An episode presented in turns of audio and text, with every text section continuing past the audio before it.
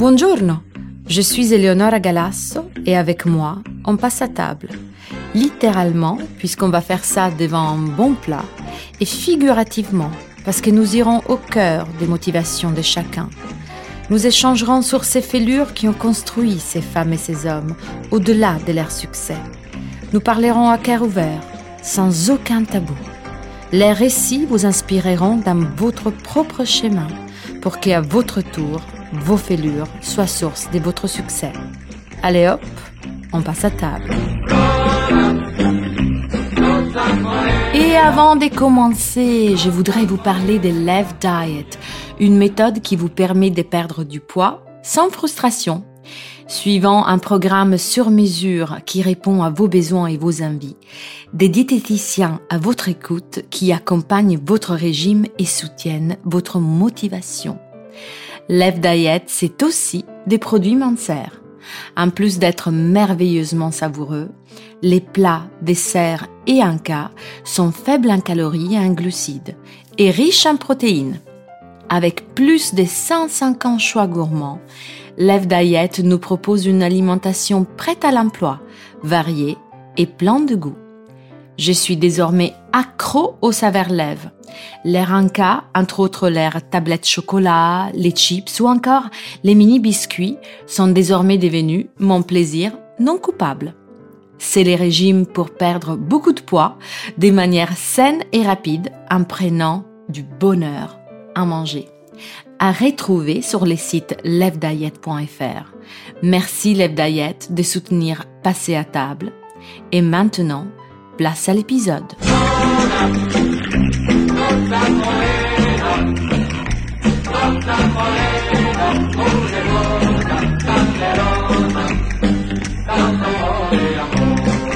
Mathilde Favier, parisienne élégante, femme libre et audacieuse, pleine de légèreté profonde et d'humour sagace. Elle est aussi directrice des relations publiques de la Maison Dior, en charge des célébrités pour le monde entier.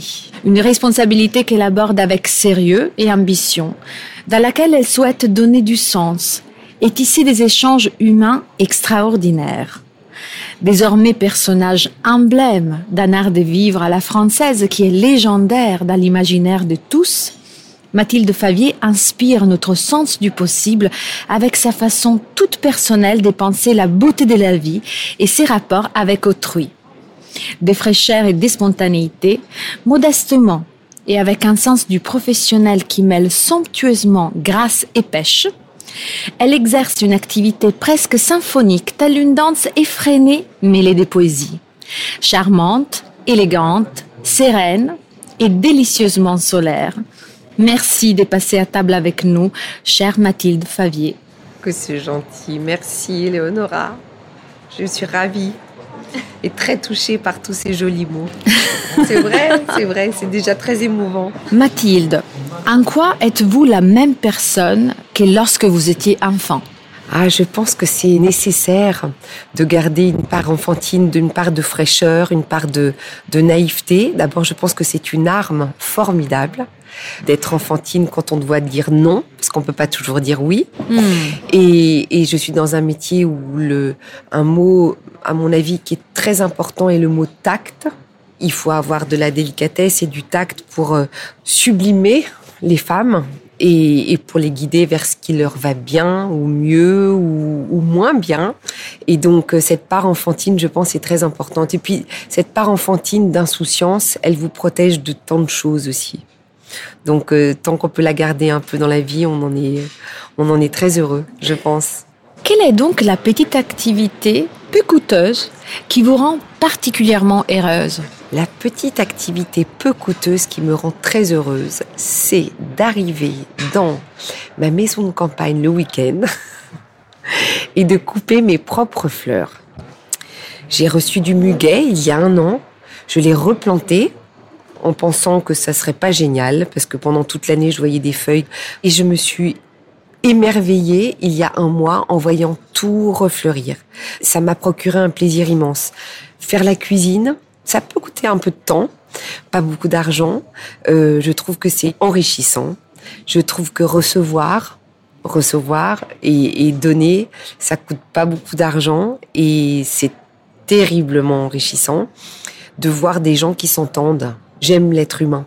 Donc quand je, quand j'ai j'ai la joie de voir que deux personnes que j'aime s'entendent, ça me procure une, une, sensation de, de, voilà de grand bonheur. Dans tout ce qui est l'ordre du soin, en fait. Oui, absolument. L'ordre du soin, ça c'est vrai. Donc d'où vient votre passion pour la mode et comment a-t-elle commencé? Alors, la passion, à vrai dire, j'ai pas vraiment une passion pour la mode. Je, je dirais plus ça aujourd'hui.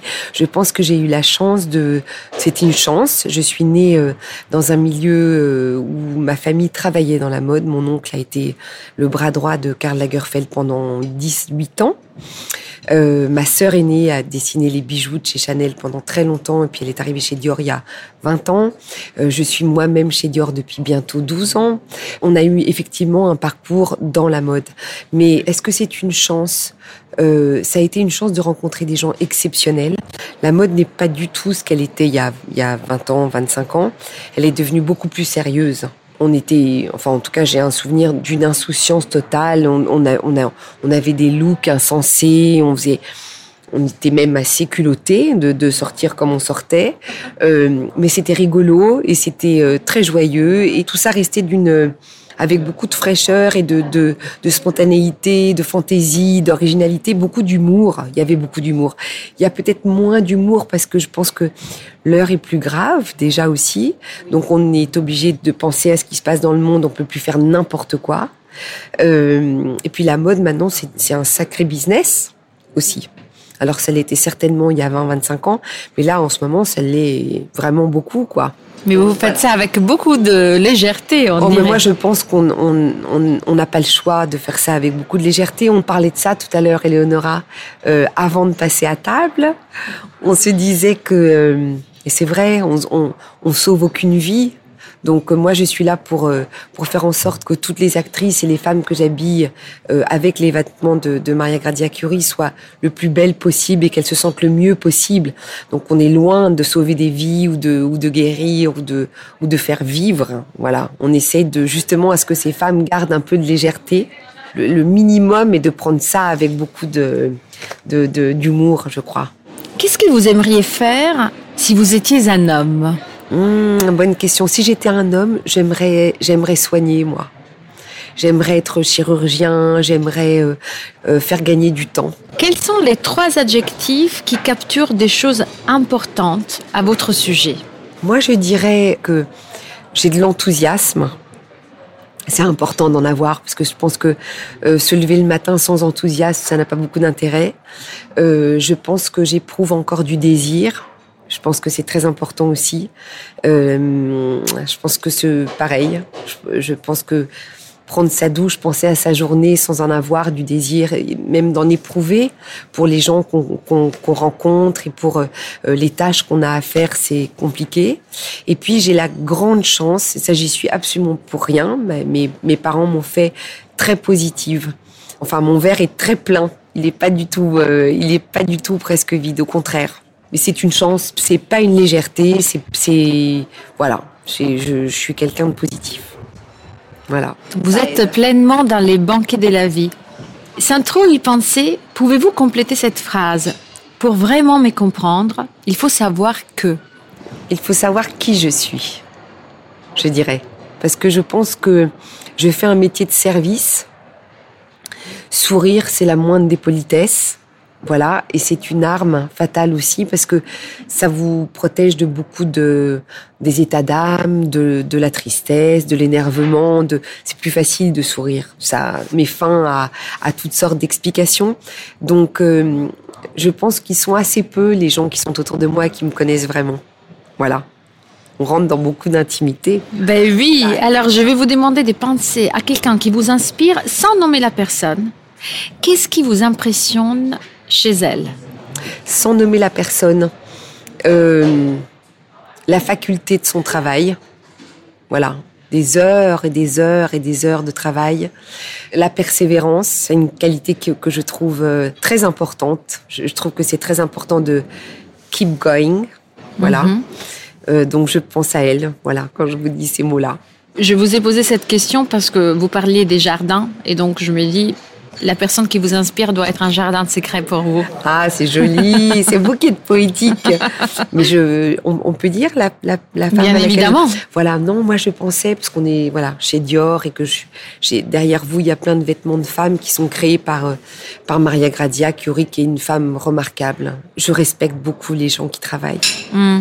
Je trouve que c'est magnifique de se lever le matin et de, de donner le meilleur de soi. Je, le, le, professionnalisme et le, je, je trouve que c'est magnifique. Peu importe ce qu'on fasse, d'ailleurs, qu'on se lève très tôt pour aller faire du pain, qu'on tout, tout, toute forme de travail. Je trouve que l'effort est quelque chose de tout à fait remarquable. Qui nous met dans la vie, en fait. Absolument, absolument. Parce que sinon, la nostalgie commence à à nous, à nous rattraper. Et surtout dans dans ces mondes occidentaux où nous sommes. Hein. C'est vrai. Quels sont les premiers moments difficiles qui vous viennent à l'esprit, duquel vous avez tiré une leçon?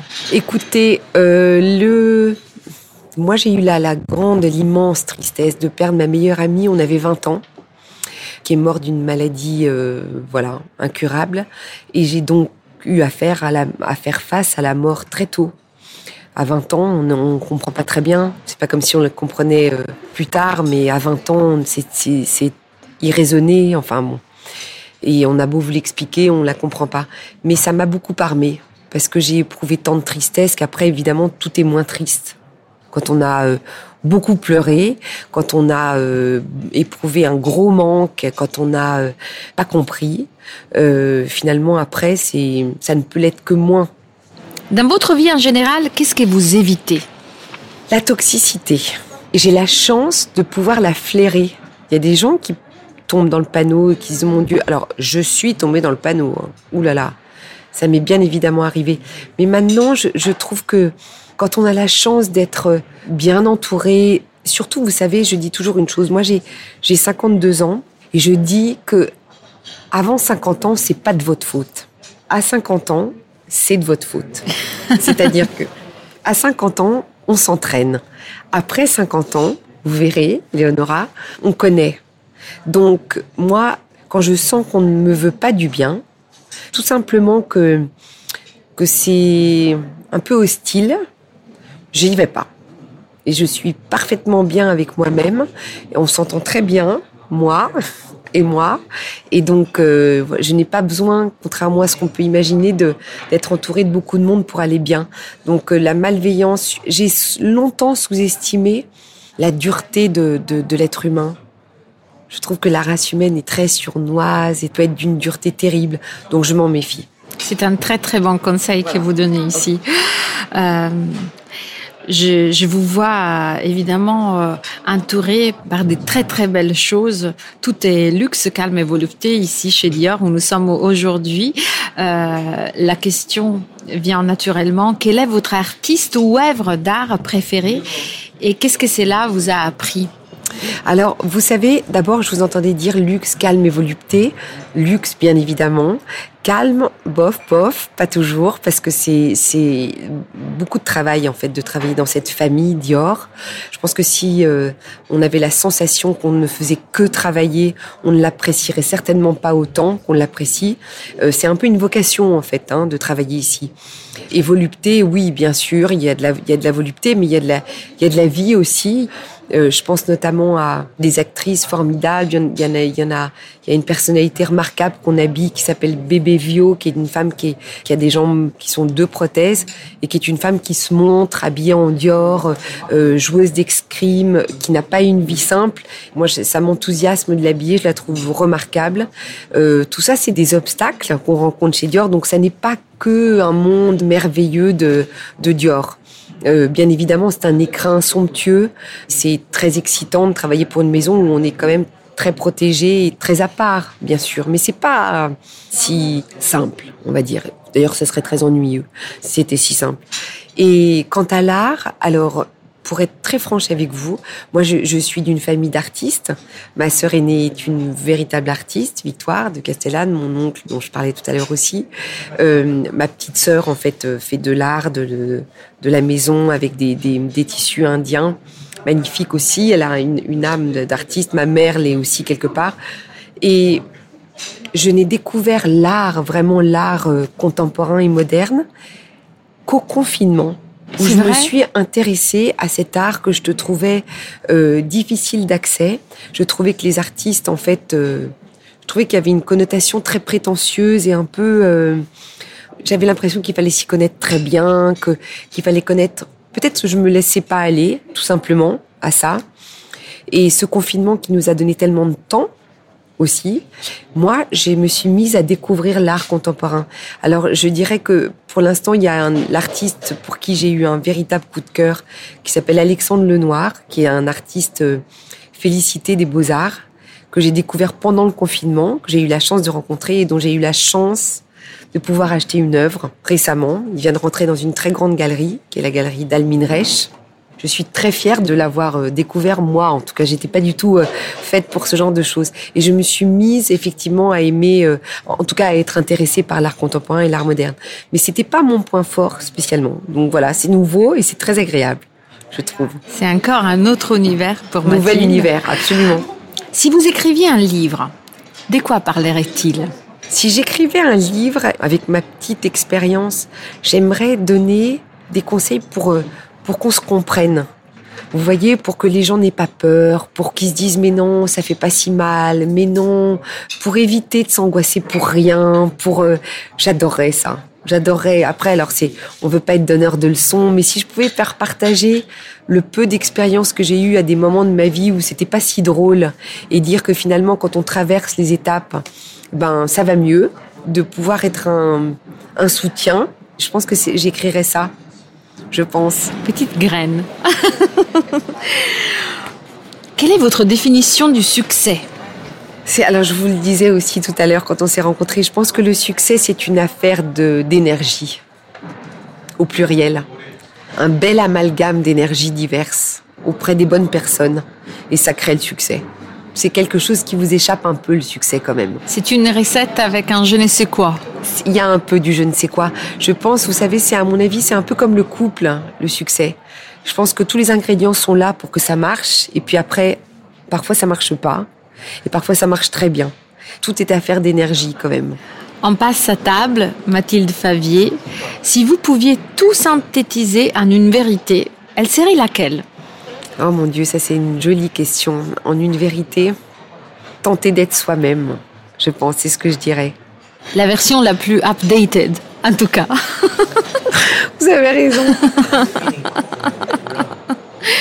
Merci infiniment, Mathilde. C'est moi qui vous remercie, Eleonora. Je vous trouve tellement judicieuse. Pour une belle italienne qui est à Paris depuis peu de temps et qui parle si bien français et qui pense si bien français. Bravo. Bah, merci de représenter la France si ah. gracieusement, Mathilde. Merci à vous. Merci à vous, chers auditeurs et auditrices, de passer à table. Et d'ailleurs, j'ai besoin de vous. Donc, si vous aimez ces podcasts, aidez-moi à grandir en mettant 5 étoiles et en précisant pourquoi vous aimez passer à table, ce qui m'aidera dans les épisodes futurs. Si vous désirez me contacter, retrouvez-moi sur Instagram sous le pseudo Eleonora Galasso. Donc, je compte sur vous. Grazie a tutti et je vous dis à très vite pour un nouvel épisode.